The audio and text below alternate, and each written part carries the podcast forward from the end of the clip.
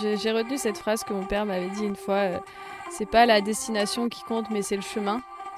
Euh, et moi, j'aime beaucoup. En fait, je retiendrai surtout le- toute l'aventure que j'ai vécue et tout ce que ça m'a apporté au final, plus que le palmarès en lui-même.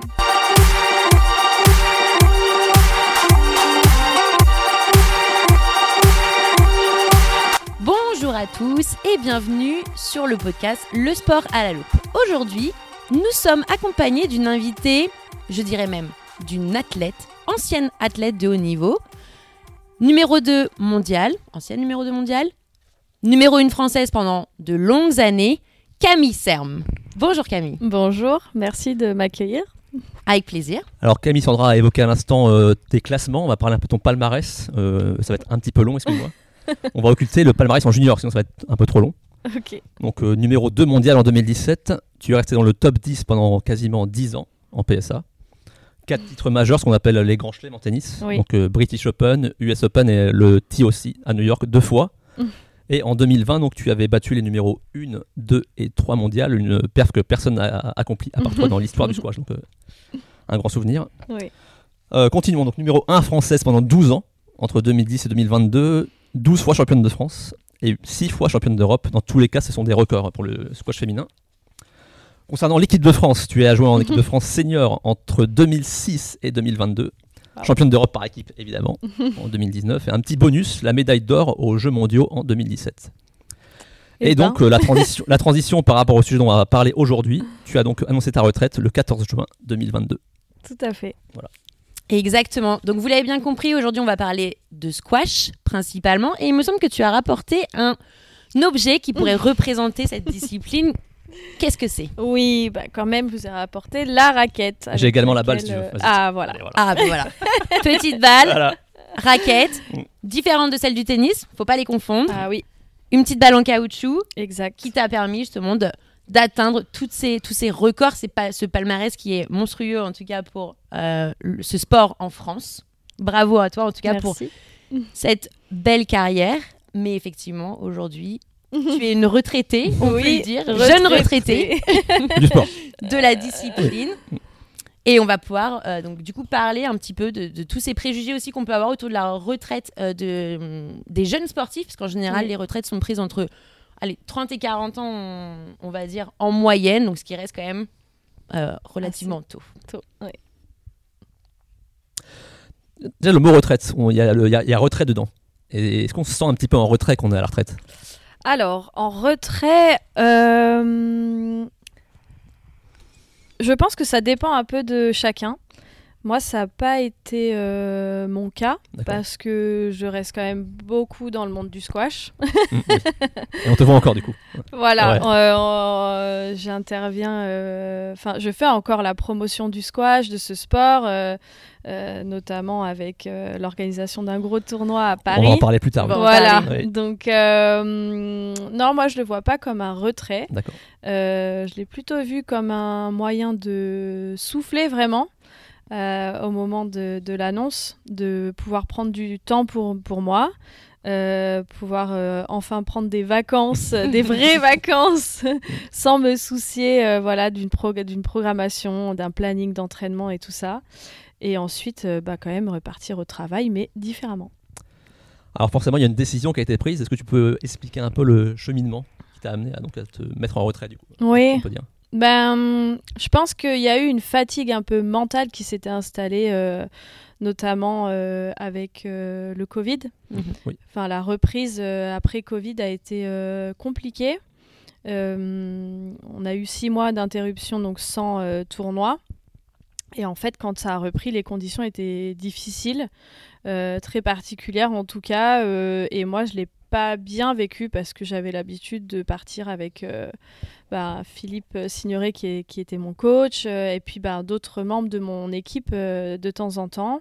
Tout à fait, ce qu'il faut préciser que pendant le Covid, vous n'avez pas le droit effectivement au staff extérieur, donc vous étiez Exact. effectivement livré à vous-même sur les, euh, sur les compétitions. Tout à fait, on était vraiment à, à huis clos, enfin, on n'avait pas le droit de sortir de nos chambres. Euh, le premier tournoi qui a, été- qui a repris, il n'y avait même pas de public, donc je me souviens Ouais. que c'était euh, une ambiance très particulière. On avait l'impression de faire un tournoi de- de- de- d'entraînement, quoi, alors qu'on jouait, euh, les, les meilleurs mondiaux. Donc c'était vraiment particulier. Le, fait de pas pouvoir sortir de sa chambre aussi, c'est vraiment en fait, on m'avait enlevé, moi, tout ce que j'aimais aussi euh, dans, dans la compétition, c'est-à-dire le, plaisir de voyager, mais le plaisir de découvrir, enfin, de d'aller de, voir d'autres choses, de, de, découvrir de nouvelles cultures, de, nouvelles personnes.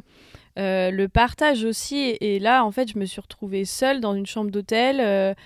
Euh, alors, du coup, ça, ça, et puis ça, ça a duré quand même un an. C'est vrai. Toute une saison, en fait, entière, comme ça.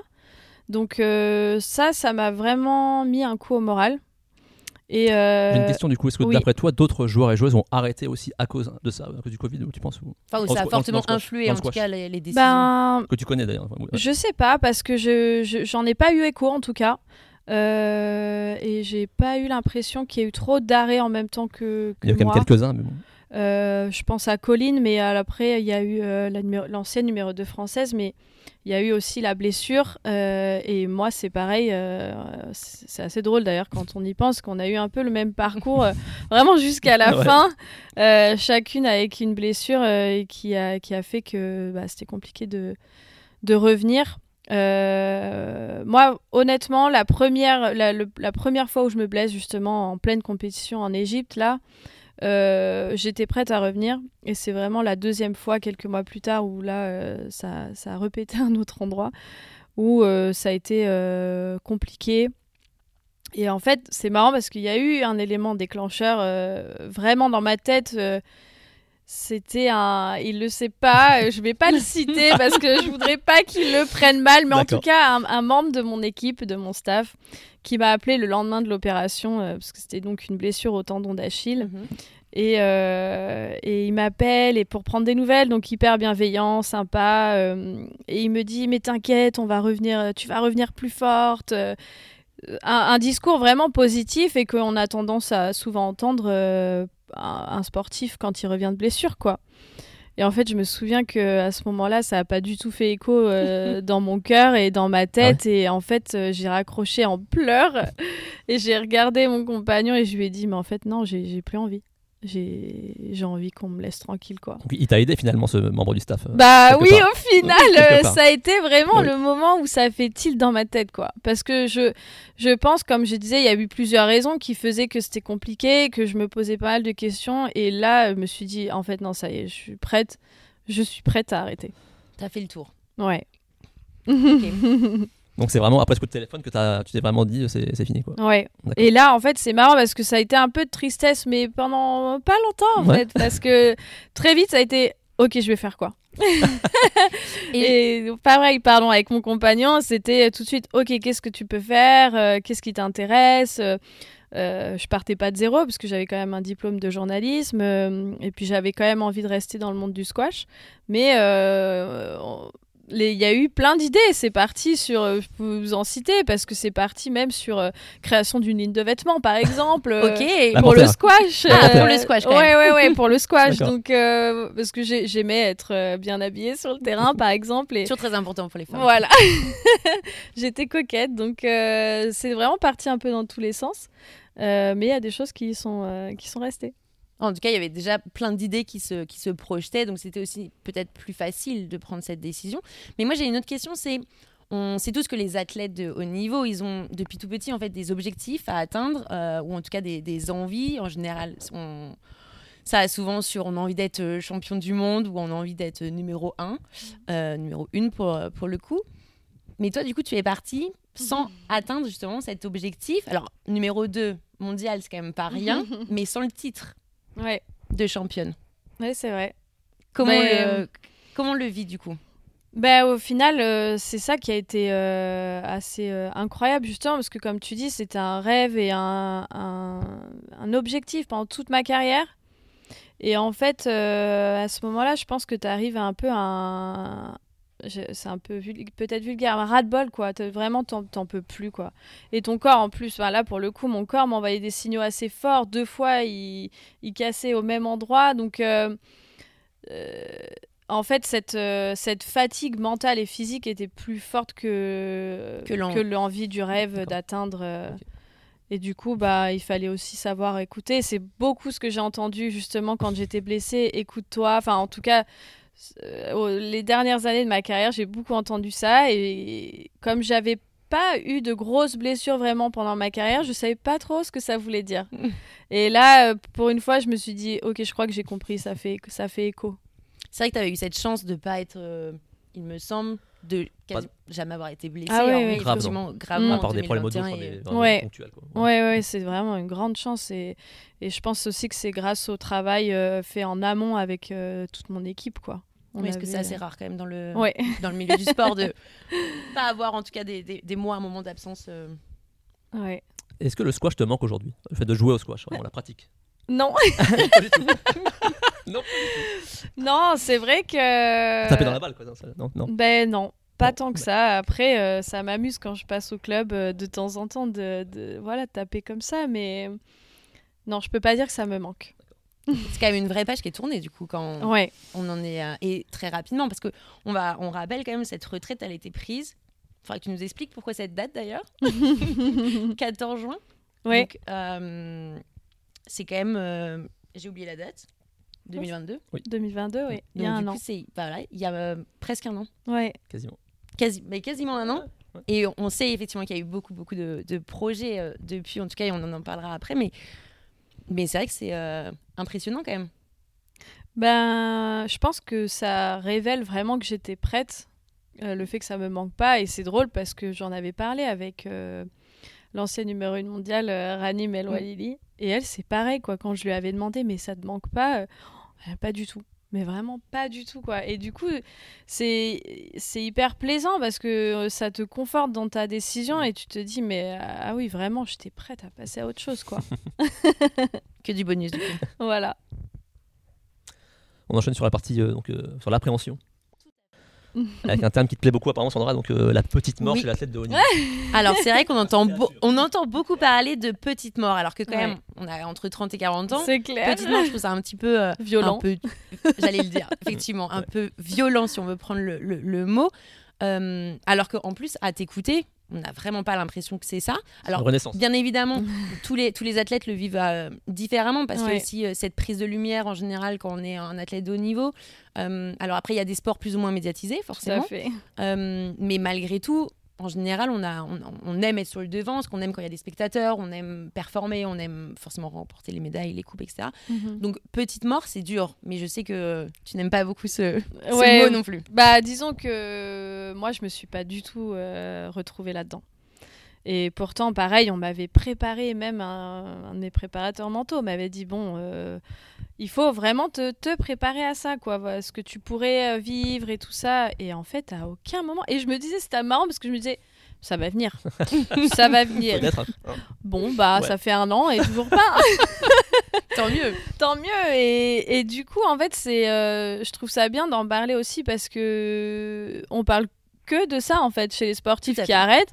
On dit à chaque fois que c'est un moment difficile. Ben moi, j'ai envie de dire que pas forcément. Pas pour Euh, tout le monde. Pas pour tout le monde. C'est vraiment propre à chacun. Oui, si justement la décision elle est bien prise, comme Ouais. on le dit, en fait, c'est que toi, tu avais tous les signaux en fait pour que cette décision, au final, tu la regrettes pas aujourd'hui, que tu as été au bout d'un accomplissement également, en tout cas qui t'était personnel, Mm. même si c'est pas sportivement ton objectif, mais côté personnel. Donc, à partir de là, et puis tu avais, euh, tu, tu fourmillais de projets aussi, donc ça permet, à mon avis, de pas subir ça. Et peut-être que les personnes qui sont pas prêtes, au final, à prendre leur, leur retraite, le vivent comme une mort Exact. certaine. Exact. Mais en Entre fait, guillemets. je pense qu'il y a plein de, de facteurs. Euh, on parle souvent de, de sacrifice chez les sportifs de haut niveau. Mhm. Moi, j'aime pas non plus ce mot. Je dis souvent que des, ce sont des choix.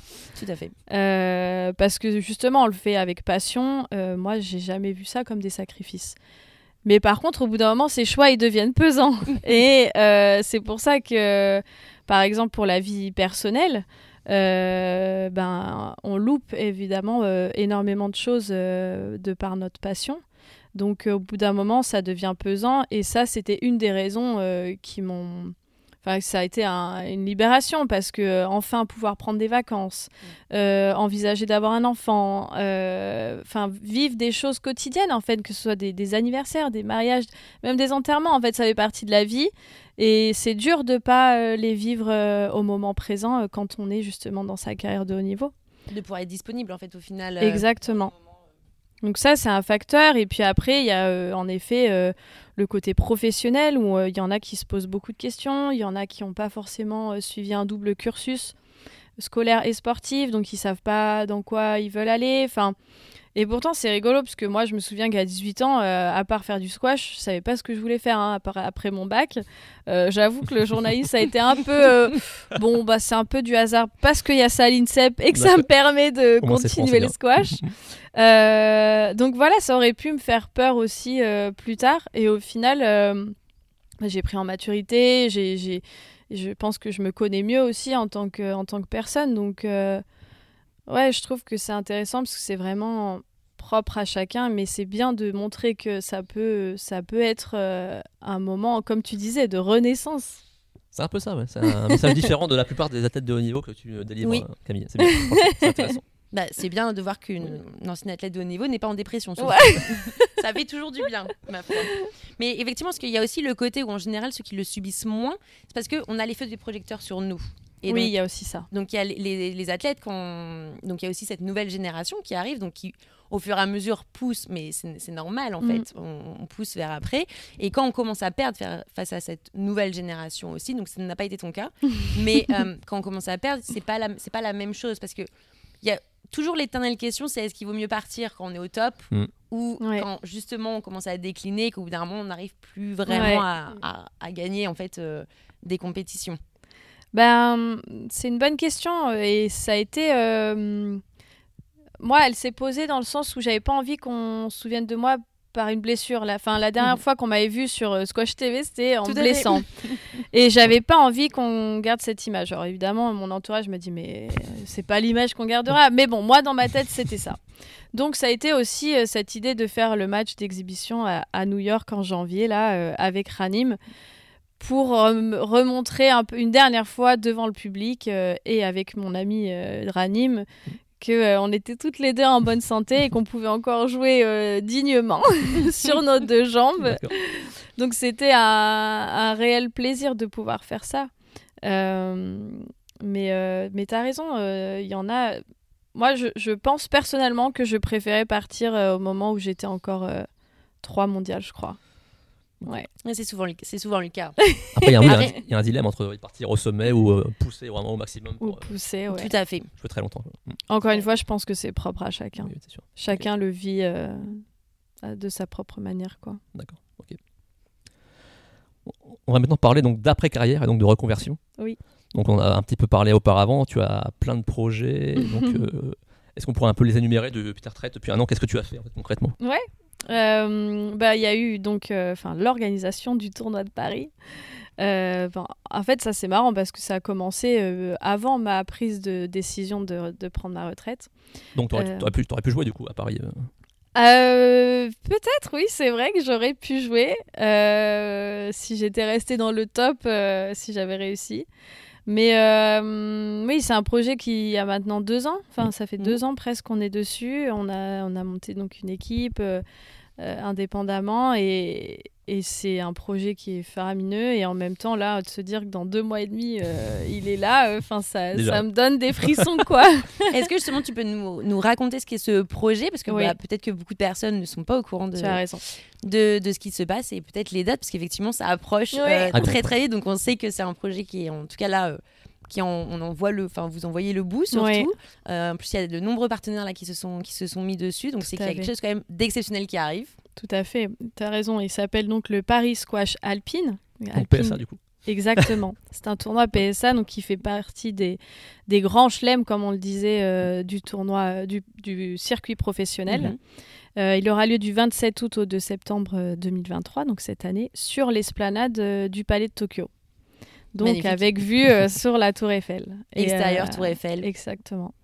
Et cette idée, elle est née surtout d'une frustration de ne pas voir de, de gros tournois en France, euh, alors qu'on a des lieux euh, aussi magiques que euh, les pyramides, enfin, ou presque, en tout cas aussi iconiques que les pyramides ou la gare centrale de New York, quoi. Et on se disait, mais pourquoi, en plus, on a des, des, des champions français, quoi. On, Tout à fait. que ce soit les garçons ou les filles, enfin, voilà, on, on verra de- des Français sur ce terrain. Donc, c'était frustrant de ne pas les voir.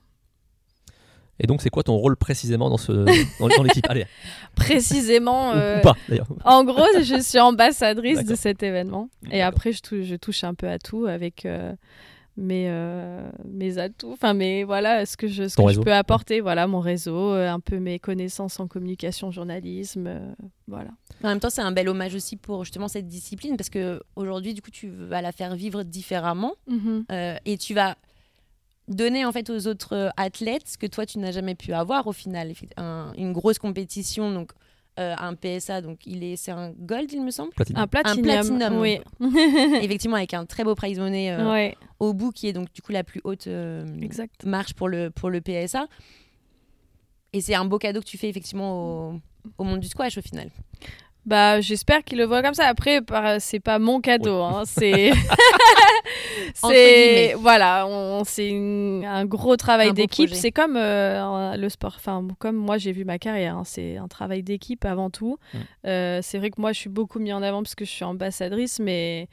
euh, et que c'était une de, de mes idées, de mes rêves en fait, de de- d'organiser ce tournoi, même en n'étant pas athlète euh, moi-même. Mais, euh, mais oui, c'est un gros, euh, un gros travail d'équipe avec plein plein de compétences différentes, euh, parce qu'il a évidemment plein de choses à, à faire et pour organiser un tel événement. Mais tous passionnés, en tout cas, c'est le point commun. de- Exactement. De, tous tout le monde, et effectivement, il y a une très belle équipe, euh, une très belle équipe justement, derrière. justement, quand les joueurs français ou étrangers ont appris qu'il y avait un tournoi à Paris, comment ils ont réagi hein C'était la- La folie. l'euphorie, ouais. ils étaient tous excités. Ouais. Enfin, et moi, ils m'en parlent. euh, ouais, ils sont super contents de venir à Paris. Il y en a beaucoup qui vont venir accompagner de leur famille aussi. Forcément. Enfin, bah, ça, ça fait rêver. Ouais. Ouais. Et c'est un tournoi qui est, qui est amené à perdurer, j'imagine, dans le temps. Ou... Ouais. C'est le, c'est l'objectif. ouais. C'est ce qu'on veut. On veut pas faire un one shot. On voudrait qu'ils s'inscrivent vraiment dans, Dans le circuit PSA. dans le circuit PSA tous les ans. Donc, tu auras du travail pour plusieurs années. Du coup. Exactement. Mais peut-être à différents lieux, du coup. Ou On est-ce sait que- pas encore. Oui, peut-être que ça bougera euh, dans Paris. On n'en demandera pas plus. Mais Après, oui, il y avait d'autres, euh, il y a d'autres projets. Oui. je suis désolée du coup, mais c'est vrai qu'il y avait une petite liste euh, Oui, oui.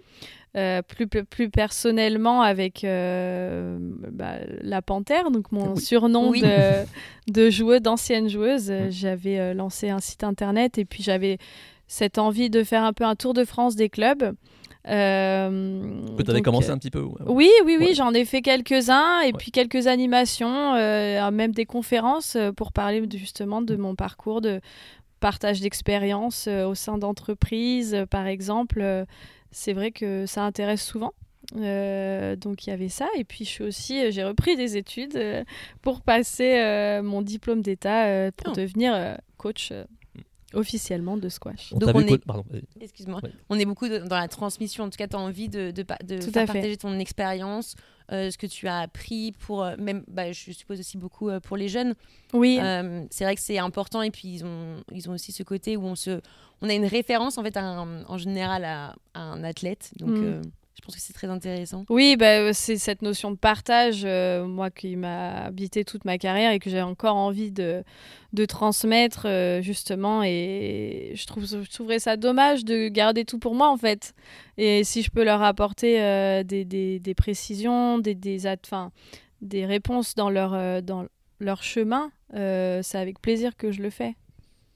On t'a vu justement coacher plusieurs fois récemment, notamment à Bordeaux pour les France Jeunes. Oui. Est-ce que est-ce qu'on vit différemment une victoire quand on est coach que quand on est joueuse? Euh, oui, je pense. Ouais, ouais. Après, euh, c'était la première fois que Ouais. je, le vivais sur le banc en tant que coach. Donc, euh, mais oui, oui, c'est différent, mais c'est c'est tout aussi plaisant, je pense. Et donc ce rôle de coach, t'as envie vraiment de le pousser plus loin, tu penses, dans, dans l'avenir, ou c'est encore un peu flou pour toi ou- C'est encore un peu flou. Disons que je j'ai envie de me d'obtenir ce diplôme et puis après je verrai euh, ce que j'en fais, mais en tout cas, euh, je suis toujours très présente au club de Créteil puisqu'ils m'ont euh, embauché donc euh, voilà auprès des athlètes de Créteil. Euh, et puis euh, juste pour finir, il y avait il y a un autre petit truc que j'avais oublié dans le- dans les Dans la liste. dans la Il y en a tellement La des projets. liste. Ouais. Non, c'est que c'est- il m'arrive du coup de faire un peu de journalisme aussi pour un média euh, anglais Ah, qui est oui. euh, Squash Mad. Et j'avais eu l'occasion d'aller faire des interviews euh, sur un tournoi euh, à Londres il y a quelques mois et ça m'a bien plu. D'accord. C'est une Donc, belle expérience. euh, ouais, une belle expérience et euh, ça, voilà, je ferme pas la porte non plus à des, des actions comme ça. Et aussi, peut-être pour être euh, commentatrice. Commentatrice et ben avec Squash TV, oui, j'ai eu aussi une expérience à Nantes avec euh, les commentateurs officiels. euh, Exactement. Pardon? Exactement, on s'en Ouais, souvient. ouais, ouais, ouais, c'était, ça m'a bien plu aussi. Mais c'est vrai que bon, après, euh, je suis aussi en train de faire un enfant, donc Ça se voit peut-être pas plus euh, personnellement, donc ça fait, Exactement. Bon, après, c'est ça pas un fait secret non plus, on est au un- courant. donc, euh, ouais. Non, mais peut-être que ça se voyait pas à la caméra. Oh, Ça fait un Alors gros justement, euh, projet. euh. c'est un bon sujet aussi. tu avais parlé à un moment du fait de éventuellement faire un enfant et de reprendre ta carrière plus tard. Oui. On sait que maintenant c'est terminé ce projet, je pense. Bah, en tout cas, moi, dans, dans mon idéal, c'était si on était passé, euh, si un style squash était passé au jeu D'accord, à Paris. Donc Ouais. ça, déjà, c'est mort. je pense. ouais. Après, euh, c'est marrant parce que mon compagnon l'autre fois euh, me disait euh, Mais ça te plairait pas quand même de rejouer pour l'équipe de France au moins après euh, Il m'a titillé un peu et bon, bah la question reste en suspens. On verra. Ah Une nouvelle. Parce que c'est vrai qu'effectivement, il y a cette particularité que c'est parce qu'on fait sa retraite professionnelle sur le circuit pro Tout à fait. qu'on ne peut pas effectivement être sélectionné Oui, en équipe de France. tout à fait. Après, euh, évidemment, en ayant le niveau et Tout à fait. que le sélectionneur euh, m'accepte aussi. Mais pour l'instant, je pense que les entraînements, c'est pas pour. voilà, pour l'instant, non. Et pour se projeter encore plus loin, c'est que souvent les enfants de sportifs deviennent également sportifs. Ça arrive souvent. Ça Est-ce que tu peux imaginer le tien être également athlète ou ça t'y penses pas encore? J'avoue que j'ai du mal Ouais, à à projeter. me projeter Ouais. aussi loin. Euh, et surtout, j'ai... je pense qu'on est sur la même longueur d'onde avec le papa, c'est qu'on n'a pas du tout envie de la pousser. On sait que c'est une fille. Ah. Euh, on n'a pas du tout envie de la pousser, donc elle fera un peu ce qu'elle a envie. Et après, c'est vrai qu'elle entend déjà quand même pas mal de, de balles de squash. et elle sera souvent sur, euh, enfin, dans des clubs, donc Oui. bon, ça, Ça- peut ça l'orienter. D'accord. Est-ce que tu as. euh, donc, sur ta longue carrière, quand même, est-ce que tu as des regrets? Je peux pas dire que j'ai des regrets. Euh, Il y a certaines choses peut-être que j'aurais fait un peu différemment.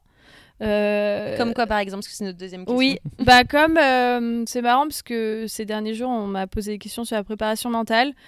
Euh, J'aurais voulu prendre conscience plus tôt que la préparation mentale était quelque chose qui s'entraîne aussi bien, enfin autant que les, autres composantes du squash, c'est-à-dire technique, tactique et, et physique. Euh, ça, malheureusement, je l'ai compris un peu tard et c'est dommage parce que euh, j'étais une athlète qui avait quand même pas mal de, de mal à gérer ses émotions. En tout Mhm. cas, c'est quelque chose que j'ai travaillé tout au long de ma carrière. Donc, si je l'avais, si j'avais pris conscience plus tôt, ça, je pense que ça m'aurait aidé. Donc, sur certains aspects, tu te serais fait accompagner plus en amont de ta carrière que. euh, Pas plus en amont, parce que j'ai commencé tôt, à l'âge de 16 ans, mais en tout cas euh, plus régulièrement. Ok. En fait. Plus régulièrement, c'est sûr. Parce qu'il y a des fois, en fait, où je peux- j'appelais pas le préparateur mental et, clairement, il aurait fallu. Mais pas de gros regrets, du coup. enfin, ou Non. de- Ou de, énormes choses, parce que malgré tout, tu as quand même eu. euh, Enfin, tu as un palmarès et tu as une carrière qui est exceptionnelle. Donc, euh, ouais, et puis comme dit, euh, j'ai retenu cette phrase que mon père m'avait dit une fois, euh, c'est pas la destination qui compte, mais c'est le chemin. tout à fait entièrement. Euh, Quel philosophe? Et moi, j'aime beaucoup. En fait, je retiendrai surtout le- toute l'aventure que j'ai vécue et tout ce que ça m'a apporté, au final. Plus que le palmarès en lui-même. Super. Euh, donc Camille, on sait également que tu es passionnée de musique et de chansons. Oui, Tu as notamment montré tes talents de chanteuse pendant le, pendant le Covid euh, sur les réseaux sociaux. exact.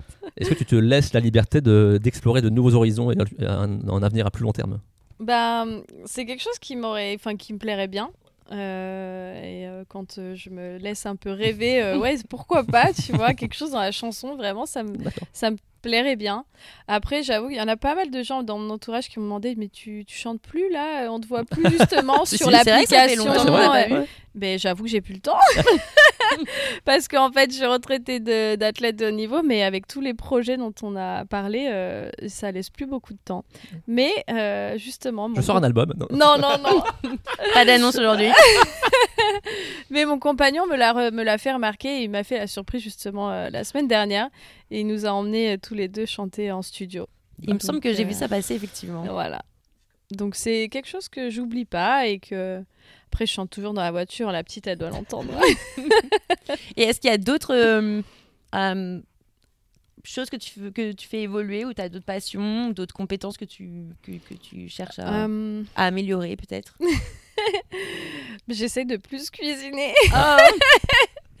parce que bon c'est vrai qu'à la maison, euh, j'ai jamais aimé ça et euh, bon là je maintenant que j'ai un peu plus de temps en tout cas euh, sans voyage, j'essaye de m'y mettre un peu plus.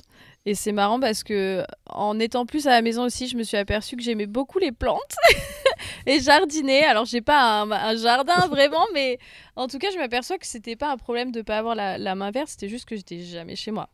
D'accord. Mais donc ça me plaît de prendre un peu de temps. euh, Donc là maintenant plantes. tu, tu sauves quelques plantes. Ah bah j'ai un super balcon bien fleuri. Génial. Eh ben écoute, merci Camille. En tout cas, c'est très agréable. Euh, Merci. voilà, on a pu traiter donc du coup de la retraite et notamment surtout peut-être euh, déconstruire ces- certains stéréotypes que l'on peut avoir par rapport à ça au niveau des athlètes de, de haut niveau. En tout cas, toi, tu l'as pas vécu comme une petite mort, Oui. mais en tout cas, tu as énormément de projets euh, à côté et, euh, et- et donc c'est génial et on te souhaite toute la réussite en tout cas euh, pour cette seconde euh, vie. Disons-le. Exactement. Camille, merci. Merci à vous deux. Merci. À bientôt.